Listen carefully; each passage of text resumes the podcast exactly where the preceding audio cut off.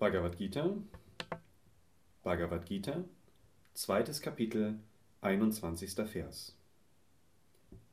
Wenn ein Mensch jedoch erkennt, dass es unzerstörbar, ewig, ungeboren und unerschöpflich ist, wie kann er dann töten, o Arjuna, oder Tod verursachen?